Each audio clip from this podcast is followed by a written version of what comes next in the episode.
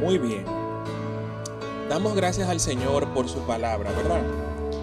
Señor Espíritu, Espíritu Santo de Dios, tú eres el que nos trae revelación, el que trae edificación el que nos guías a toda verdad.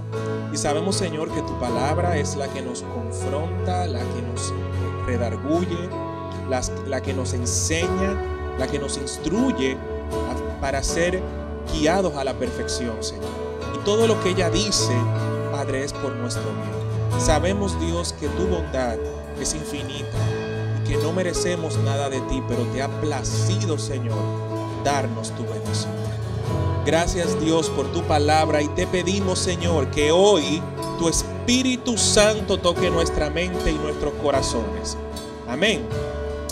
Y hoy el tema es avivamiento. Hablar del avivamiento. ¿Y por qué eso es tan importante para nosotros como cristianos? Pero, eh, y usualmente cuando se habla de avivamiento pensamos en muchas cosas. Pero vamos a ver lo que dice la Biblia acerca de lo que es el verdadero avivamiento y por qué necesitamos ser cristianos avivados. ¿Ok? Em, eh, ustedes saben que los que hacen eh, parrilladas al carbón o lo que cocinan en leña, ¿verdad? Saben que esa llama con la que se va cocinando, de vez en cuando hay que echarle una brisa, ¿verdad? Porque si no, ¿qué pasa con la llama? se va a apagar. Entonces, eso hay que mantenerlo ahí, echándole brisa, echándole fresco, porque si no, eh, si la llama se apaga, entonces la comida no se hace. No, no, no, no queda como tiene que quedar, ¿no? Ahora, eh, la forma de avivar esa llama en la parrilla es con aire. usted coge un cartoncito, eso sí, que hay gente que pierde el brazo ahí echándole fresco a, la llama para que suba, pero hay métodos que ya, ¿verdad?, nos evitan ese tipo de, de situaciones. Pero miren, traigo este ejemplo porque con nuestra vida cristiana pasa lo mismo. Nosotros como cristianos podemos pasar por esa situación y, hay un llamado de Dios a que nuestra llama no se apague. O sea, estamos llamados a vivir con el fuego encendido. Y eso tenemos que ver por qué es importante y qué es lo que dice la Biblia al respecto. Y si el aire de Dios no fluye constantemente en nosotros, nuestra llama se va a apagar. ¿Ok? Entonces, vamos a buscar en nuestras Biblias lo que dice Habacuc 3.2. Habacuc capítulo 3, versículo 2. Jehová, he oído tu palabra y temí. Jehová, aviva tu obra en medio de los tiempos. En medio de los tiempos, hazla conocer. En la ira, acuérdate de la misericordia. Esta parte de Habacuc es una oración que hace este profeta a Dios. Y la oración del profeta aquí es, Padre, aviva en medio de los tiempos. Trae avivamiento en medio de los tiempos difíciles. Trae avivamiento en el tiempo en el que estamos. Y es nuestro clamor en esta mañana, hermanos, que Dios avive y traiga avivamiento a nosotros en estos tiempos que nosotros estamos viviendo. Necesitamos el avivamiento de Dios. Necesitamos esa brisa que haga crecer nuestra llama. No podemos ser cristianos exitosos si nuestra llama está bajita o si nuestra llama se apaga. De la única manera de alcanzar eh, la recompensa de la carrera en Cristo es si esa llama se mantiene prendida. Y por eso Habacuc oraba a Dios y le decía, aviva en medio de los tiempos, trae avivamiento. Y ese debe ser nuestro clamor en este día. Que Dios avive nuestros corazones en el día de hoy. Según el pastor Guillermo de Sena, el avivamiento del pueblo de Dios es volver a estar encendidos por Dios y para Dios. No simplemente que Dios me avive, sino que yo esté avivado para Él, para hacer su voluntad. Porque y que nuestro amor por Dios sea constante. Avivar significa animar, encender para hacer frente a un estado de apocamiento, algo moribundo o algo que está inerte. La palabra avivamiento tiene que ver con que aquello que está medio moribundo se despierte. Aquello que está medio apagado se encienda. Aquello que está inerte, o sea, que no se mueve, que está estático, que se comience a mover. ¿Quién quiere ver a Dios moverse en su vida? ¿Quién quiere que se comiencen a movilizar las promesas de Dios? Bueno, si queremos que Dios comience a movilizar sus promesas hacia nosotros, necesitamos tener su avivamiento. No hay manera de que sin avivamiento se acelere el propósito de Dios en su tiempo para con nosotros. Necesitamos el avivamiento de Dios, ya sea que estemos eh, apagados, inertes o moribundos espiritualmente. Necesitamos que Dios nos avive. Ahora, ¿por qué esto es importante? Vamos a buscar en nuestras Biblias Apocalipsis capítulo 2, versículos del 2 al 5. Este texto está en una de las de las siete iglesias o de los mensajes que Jesucristo manda a las siete iglesias a través del apóstol Juan. El apóstol Juan, en la primera parte de Apocalipsis, envía una serie de mensajes a siete iglesias. ¿Ok? Son siete iglesias, pero eso quiere decir que esos mensajes solamente fueron para ellos. No, las siete iglesias representan los distintos estados en los que nosotros como congregación hoy nos podemos encontrar. ¿Van conmigo? Entonces, vamos a ver lo que dicen estos versículos. Dice, del 2. Apocalipsis capítulo 2, verso 2 en adelante, hasta el 5. Dice, yo conozco tus obras, conozco tu arduo trabajo, conozco tu perseverancia, conozco que tú no puedes soportar los malos, has probado a los que dicen ser apóstoles y no lo son, los has hallado mentiroso, has sufrido has sido perseverante, has trabajado arduamente por amor de mi nombre y no has desmayado. Hasta aquí, todo bien. El mensaje dice, mira, yo reconozco lo que tú has hecho. Yo reconozco que tú eres una persona activa en la iglesia. Yo reconozco que tú estás ayunando. Yo reconozco que tú estás siendo bondadoso con los demás. Estás haciendo la obra. Estás ministrando aquí arriba, lo que sea, estás trabajando en la iglesia. Yo sé y te lo reconozco. El pero que sigue a continuación es peligroso. Porque dice el versículo 4, eh, pero tengo contra ti que has dejado tu primer amor. Todo va muy bien, pero tú te olvidaste del primer amor. Este versículo y este texto, hermanos, es una clara demostración que nosotros podemos estar muy involucrados en las cosas de la iglesia, que podemos ser muy activos en las cosas de la iglesia y estar en un estado espiritual apagado. nuestra llama por Dios simplemente está apagada se está muriendo.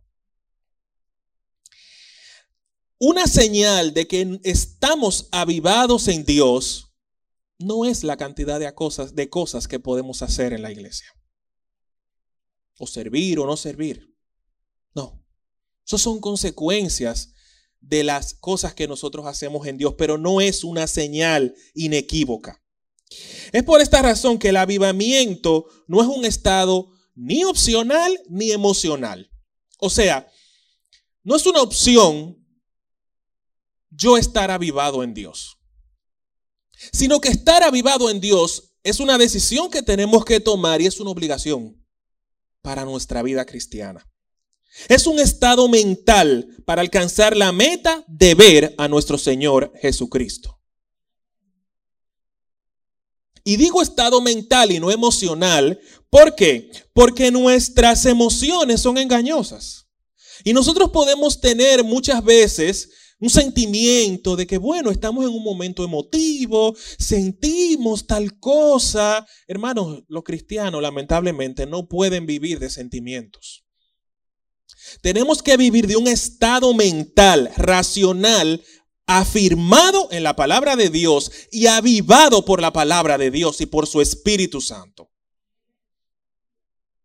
Yo no puedo vivir mi vida cristiana sintiendo. Yo tengo que vivir mi vida cristiana en mi mente convencido de lo que Dios ha hecho en mí y dejando que ese fuego de Dios me avive todos los días. Ahora, fíjense lo que dice a continuación, en, el siguiente punto.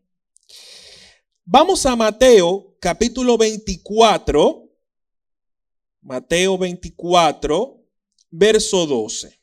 Dice, y por haberse multiplicado la maldad, el amor de muchos se enfriará.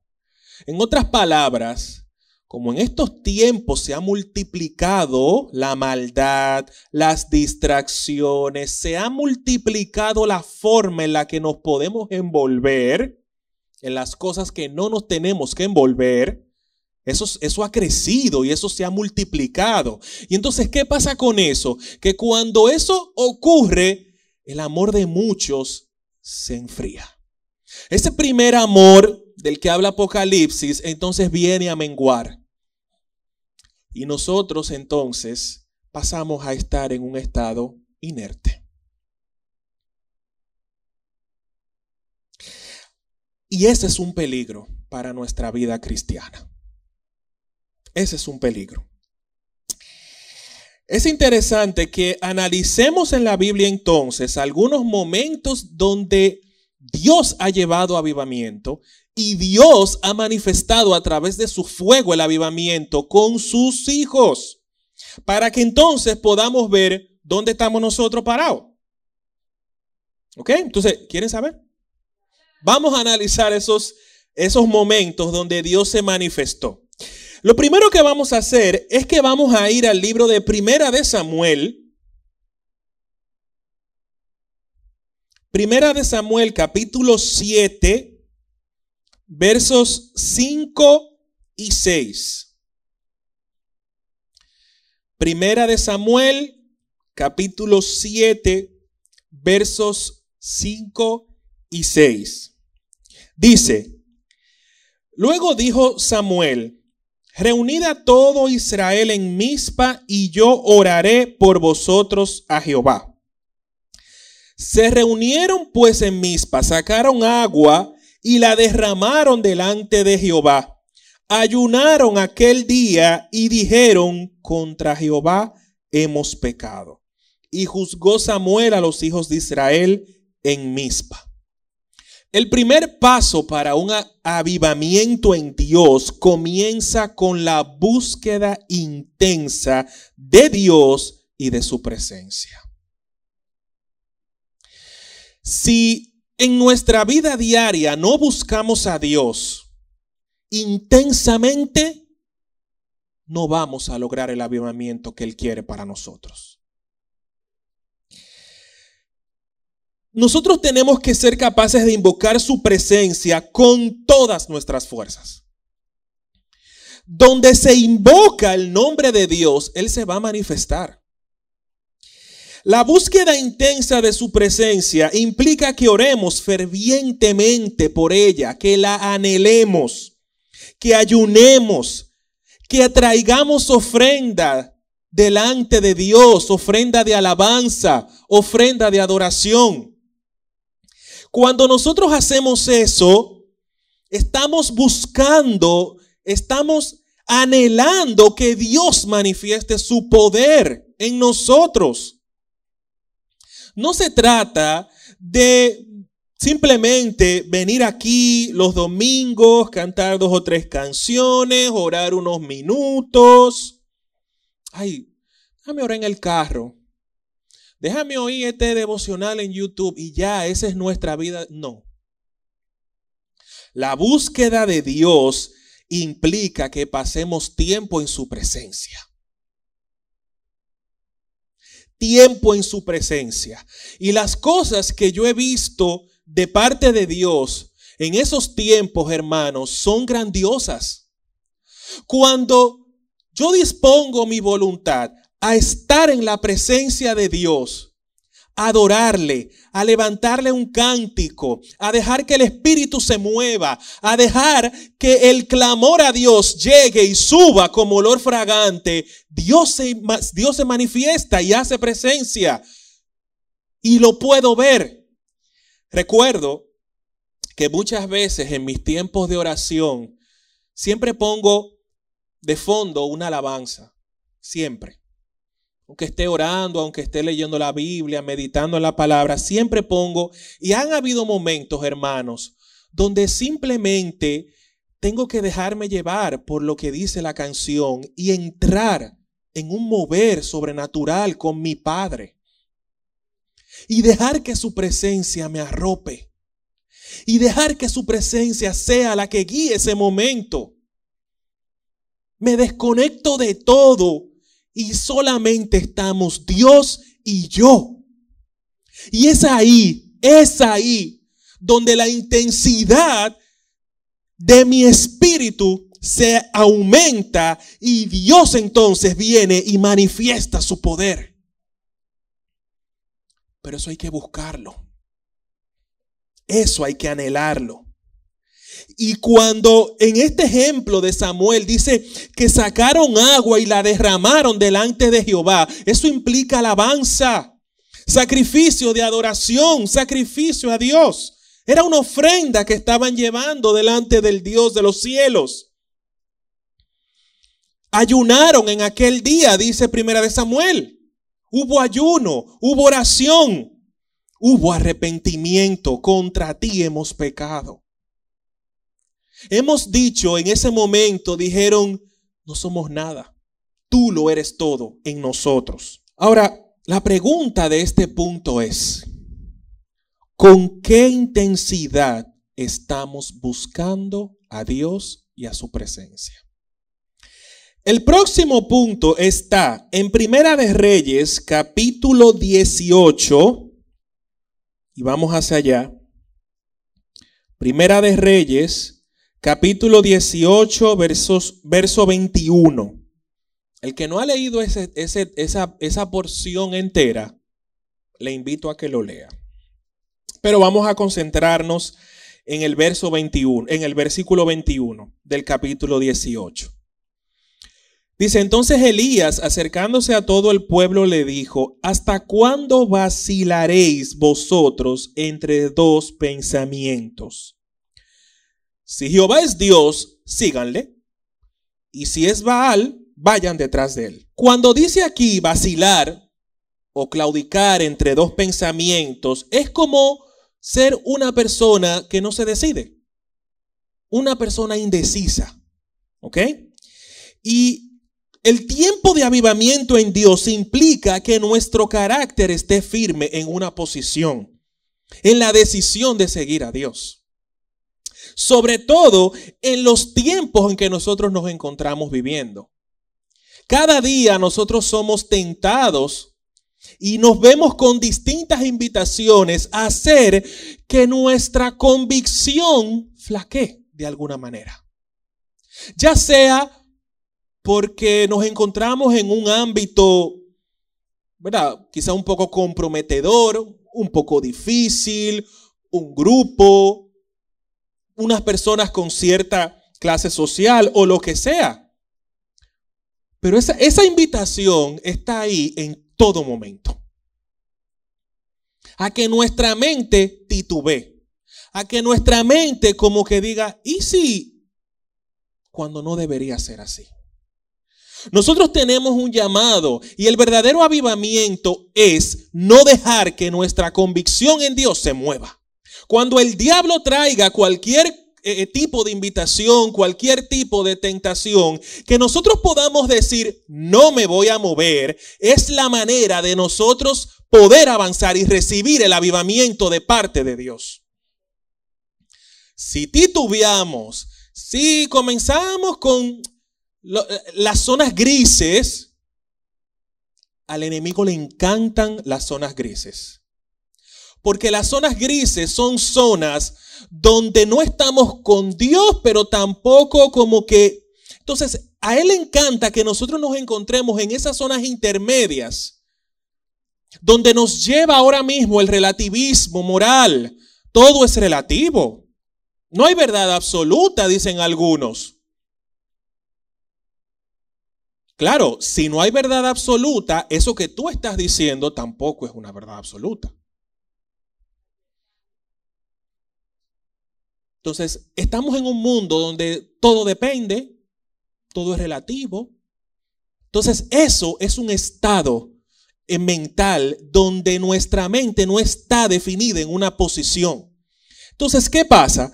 La pregunta que le hace Elías aquí, mira, decidan por dónde que ustedes se van a ir. Si Baal es Dios, síganle y cáiganle atrás. Si es Jehová, Decídanse por él, pero tomen una decisión. Entonces, tenemos que pensar que ese avivamiento que Dios trae a nosotros implica una firmeza mental, una firmeza de carácter, una firmeza de lo que nosotros estamos convencidos. Nuestras emociones son engañosas. Y es por eso que no podemos vivir, como dije anteriormente, del yo siento, sino del yo creo y yo vivo. Yo no puedo vivir, ah, yo sí, no, yo creo. Y en base a lo que yo creo, yo vivo. Y es ahí donde nosotros vamos a experimentar el avivamiento de parte de Dios. Es un en un tiempo como el actual, es cada vez más necesario que asumamos con firmeza nuestra posición en Dios. Solo traeremos avivamiento a nuestra vida y a nuestra iglesia cuando seamos capaces de decir, como dijo Josué 24:15. Yo no sé a qué, a quién, yo no sé en quién ustedes creen. Yo no sé a qué Dios ustedes le van a servir, pero mi casa y yo serviremos a Jehová. Cuando tomamos esa decisión, entonces Dios comienza a movilizar ese avivamiento, comienza a encender nuestra llama. Si seguimos lo que venimos viendo, ya hemos visto que el avivamiento de Dios se activa cuando nos arrepentimos, cuando buscamos su presencia con intensidad. Y también el avivamiento de Dios se activa cuando nuestra mente está firme en una posición, espiritualmente hablando. También vemos, y ahora vamos a Segunda de Crónicas, capítulo 30, verso 1. Dice, Después, Ezequías envió mensajeros por todo Israel y Judá. Y también escribió cartas a Efraín y a Manasés para invitarlos a la casa de Jehová en Jerusalén a fin de celebrar la Pascua a Jehová, Dios de Israel. Una vida en avivamiento celebra a su Dios. La vida que no está avivada ni siquiera reflexiona sobre lo que Dios ha hecho. Pero el que está siendo avivado por el Espíritu Santo todos los días celebra a su Dios. Y esta celebración lo que hace es evitar que la desesperanza, que la amargura, que la falta de gozo llegue a nosotros. Cuando dice aquí que celebraban la Pascua, celebrar la Pascua en ese momento era sinónimo de recordar lo que Dios había hecho a favor de su pueblo. Cuando recordamos constantemente lo que Dios ha hecho por nosotros, de dónde nos sacó, nuestra llama se aviva. Cuando pensamos, Señor, tú has hecho esto, y meditamos en todo lo que Dios ha hecho por nosotros, nuestra llama se aviva. Y ese fuego se enciende. Y cuando lo hacemos, vamos a ver cómo, cómo David, que era una persona que todos los días recordaba lo que Dios había hecho por él, lo dice en el Salmo 77, 11. Vamos allá. Salmos capítulo 77, verso 11. Fíjense lo que dice David, el salmista. Me acordaré de tus obras. Me acordaré de las obras de Jehová. Sí, haré yo memoria de tus maravillas antiguas. David sabía que el secreto de estar avivado en Dios era recordar lo que Dios había hecho. Cuando David sentía que su mente se comenzaba a olvidar y que él se comenzaba a distraer y que él comenzaba a envolverse en la rutina de la vida, él decía, alma mía, alaba a Jehová y no te olvides de sus beneficios. ¿Por qué? Porque David no quería que su llama se apagara. David quería que ese fuego se mantuviera encendido. Y como él quería que ese fuego se mantuviera encendido, a cada momento él, velaba y él vivía pendiente. Eje, alma mía, espérate, no te olvides. Acuérdate de lo que Dios ha hecho por ti. Acuérdate, no te olvides, haz memoria. Porque es la única manera de no dejar que esa llama se apague. ¿Van conmigo, hermanos? La pregunta de este punto es, ¿celebro a Dios y vivo recordando sus maravillas?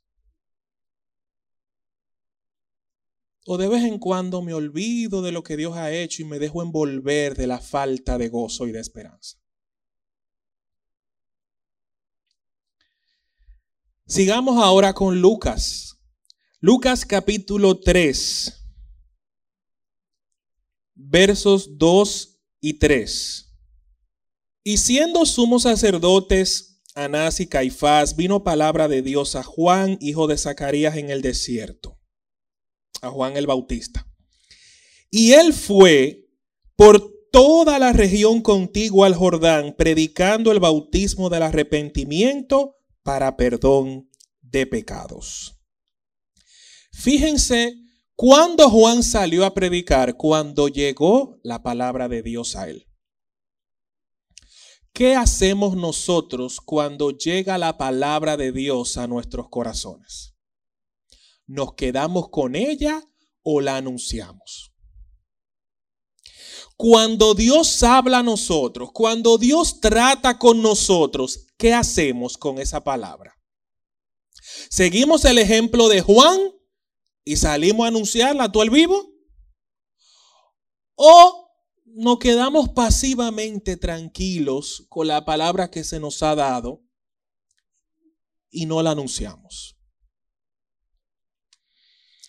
La llama avivada en Juan esa palabra que vino de parte de Dios a ese profeta, Juan el Bautista, encendió esa llama de manera que él no pudo aguantar y él tuvo que salir a predicar el, el bautismo de arrepentimiento.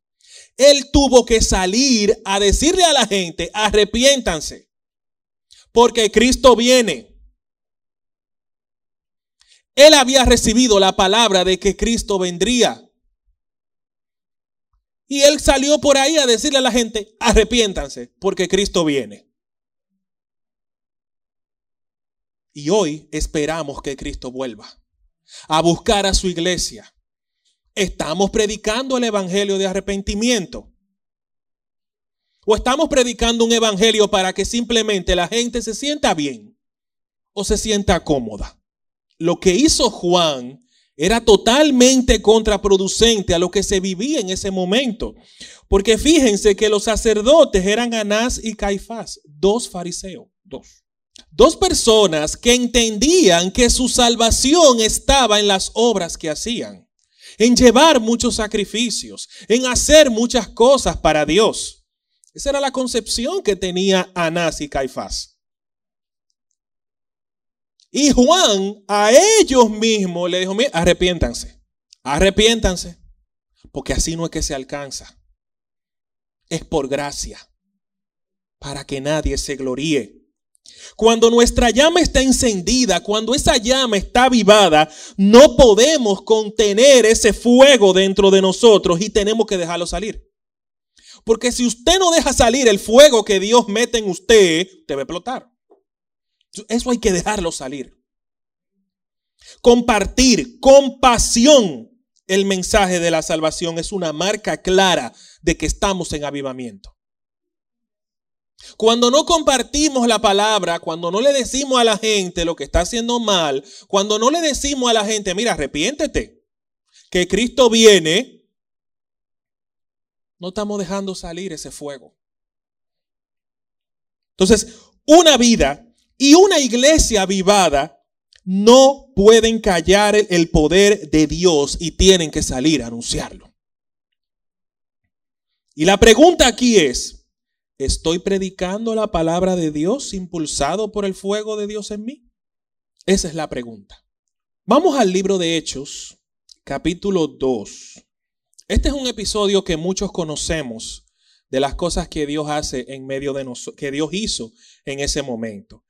Pero es importante que lo analicemos porque el avivamiento de Dios, como hemos visto, necesita que le busquemos intensamente, que nos arrepintamos delante de Él, que le adoremos, que recordemos lo que Él ha hecho por nosotros, que prediquemos la palabra.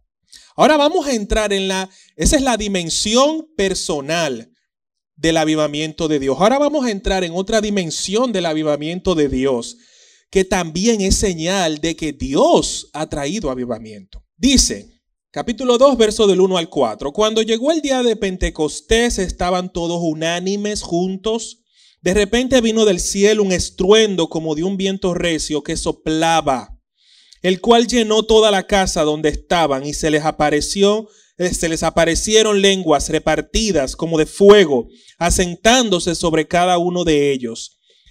Todos fueron llenos del Espíritu Santo y comenzaron a hablar en otras lenguas según el Espíritu les daba que hablaran.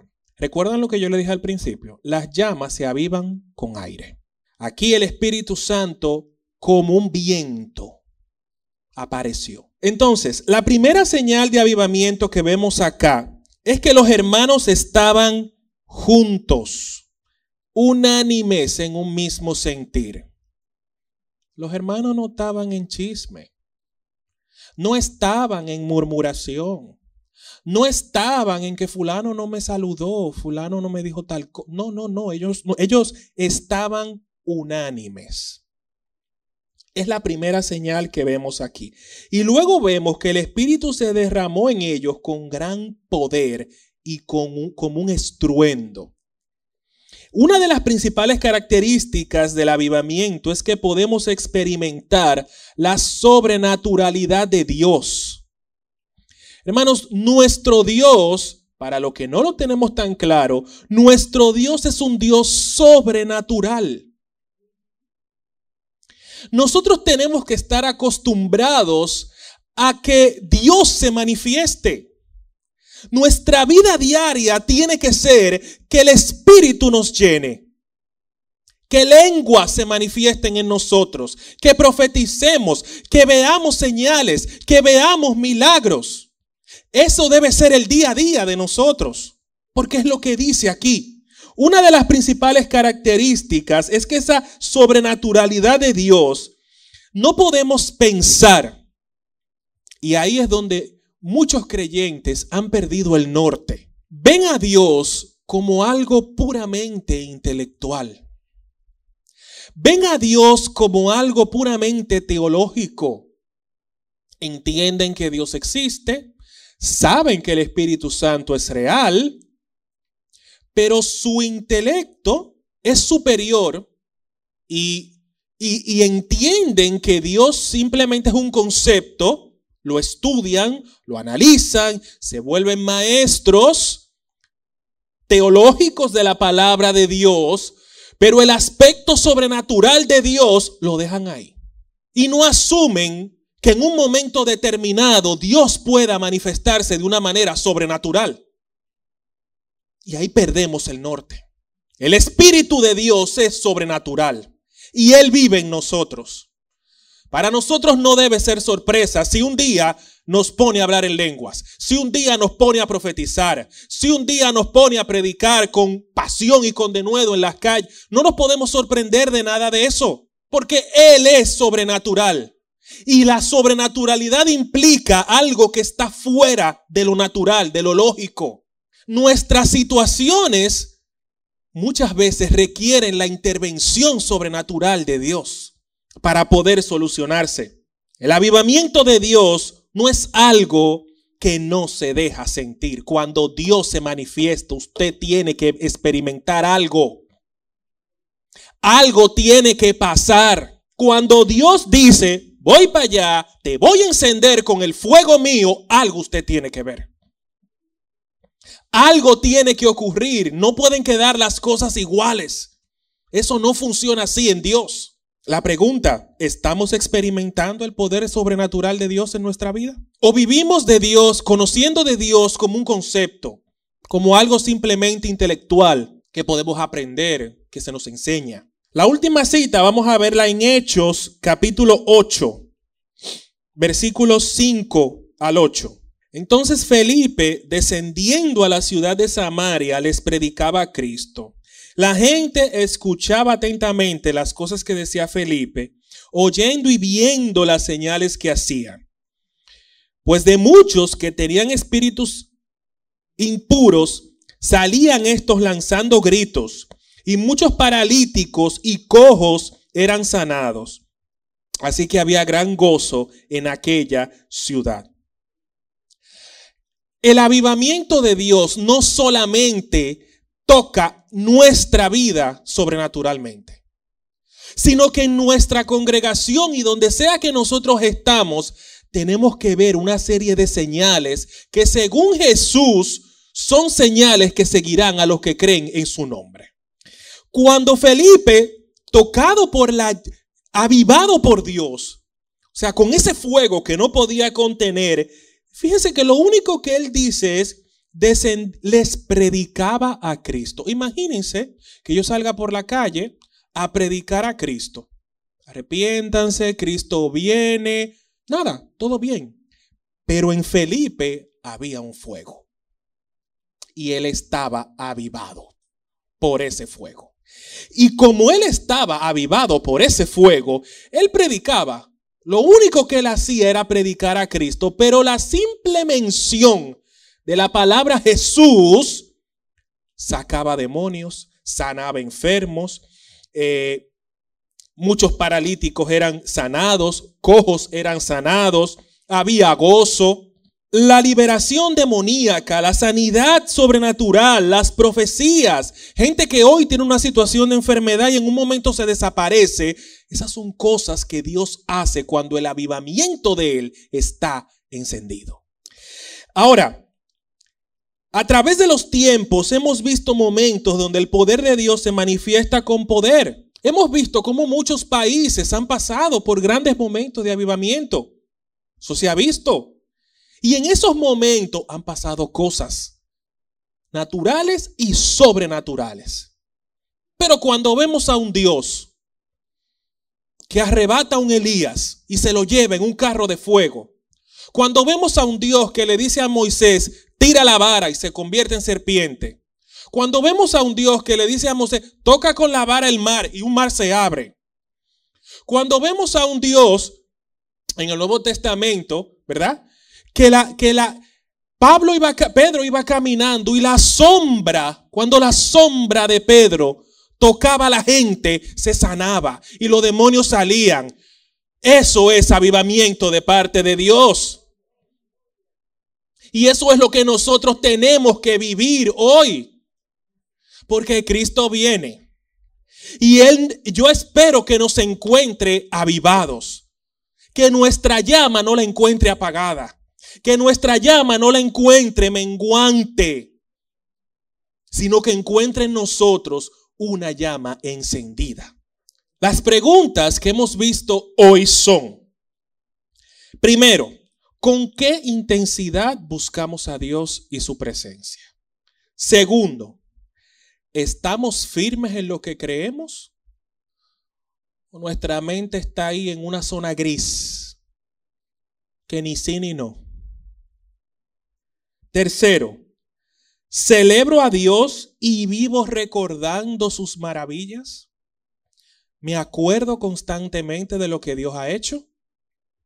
¿O me olvido? ¿Estoy predicando la palabra de Dios impulsado por el fuego en mí? ¿Estamos experimentando el poder sobrenatural de Dios en nuestras vidas? Estamos viendo esas señales en nuestra vida cristiana. Y estamos experimentando el poder de Dios en nuestra casa, en nuestra iglesia, en nuestro entorno? ¿Estamos viendo que Dios está moviendo sobrenaturalmente en nuestro medio? Terminamos con Segunda de Crónicas 7:14. Dice, y cerremos nuestros ojos para meditar sobre estas palabras. Dice, si se humilla mi pueblo, sobre el cual mi nombre es invocado, y oran y buscan mi rostro, y se convierten de sus malos caminos, entonces yo oiré desde los cielos, perdonaré sus pecados y sanaré su tierra. Yo no sé si usted hoy necesita que Dios le escuche yo no sé si usted necesita que Dios perdone sus pecados. Yo no sé si usted necesita que Dios sane su tierra. Yo no sé cuál milagro estás esperando de parte de Dios. Yo no sé ni tengo conocimiento sobre qué cosas tú esperas del Dios de la Biblia. Pero Él hoy quiere avivarte. Él hoy quiere encender esa llama. Él hoy quiere encender nuestro espíritu con su fuego. Ese fuego que sirva para consumir lo que no es de Él en nosotros. Que se usa para consumir en nosotros cualquier tipo de error, de defecto, de imperfección. Si nos humillamos delante de Él. Si oramos si buscamos su rostro, Él te escuchará, Él te oirá, Él descenderá para perdonar tus pecados, Él sanará tu tierra, Él hará el milagro. Cuando somos avivados por el Espíritu de verdad, milagros van a ocurrir. Los cielos que estaban cerrados se comienzan a abrir. Lo que está detenido se comienza a mover. Lo que está lento se acelera en el tiempo de la manifestación de Dios. Las cosas dejan de estar quietas cuando el fuego de Dios desciende. Las cosas se mueven, las cosas se movilizan, avanzan, avanzan y avanzan. Y lo que estás esperando de parte de Dios, cuando Dios te avive, cuando tú dejes que Él avive tu llama, lo que estás esperando de Dios se cumplirá. Lo que estás esperando de Él se manifestará. Y no habrá oposición que pueda detener la obra de Dios en ti. Gracias Señor por tu palabra hoy. Gracias por hablarnos sobre el avivamiento, Señor. Señor, el, el ver cómo tu palabra nos confronta y nos hace ver, Señor, que necesitamos encender nuestra llama en ti. Padre, avívanos. Avívanos, Señor. Avívanos, levanta nuestra alma, levanta nuestro espíritu, despiértanos, Señor, a un mover sobrenatural. No queremos verte solo como un Dios mencionado en la Biblia, algo teórico, un concepto teológico. Queremos vivir en tu sobrenaturalidad, Señor. Queremos dejar de vivir en lo ordinario. Queremos dejar de vivir en lo que es simple. Y queremos empezar a caminar en lo que es glorioso, en lo que es sobrenatural, en lo que es divino, en lo que es espiritual. Quita de nosotros, Señor, la apatía por tu presencia. Y ayúdanos a buscarte intensamente, Señor. A llenarnos de ti cada día, oh Dios. Ministra nuestro espíritu con tu fuego. Trae tu fuego en este lugar, Señor. Trae tu fuego a nosotros y avívanos para ti. Para ti, para tu gloria, para tu alabanza. Avívanos, Señor. Despierta nuestro espíritu al tuyo. Oh Dios, enciende nuestro fuego, Señor. Enciende nuestra llama, oh Dios. Y queremos verte, papá. Queremos vivir para ti. Señor, gracias por este día. Y mira, Señor, que vamos a nuestros hogares, Señor. Llévanos con tu bien, con tu misericordia. Líbranos del mal. Sabemos que el enemigo vive buscando formas de dañarnos. Señor, no le concedas que nos toque. Padre, llévanos con tus ángeles, Señor. Y cúbrenos con tu sangre y con tu presencia. En el nombre de Jesús te damos gracias. Amén y amén. Dios les bendiga, hermanos. Y damos gloria a Dios. Y que vivamos una vida avivada. Amén. Amén. Dios les bendiga.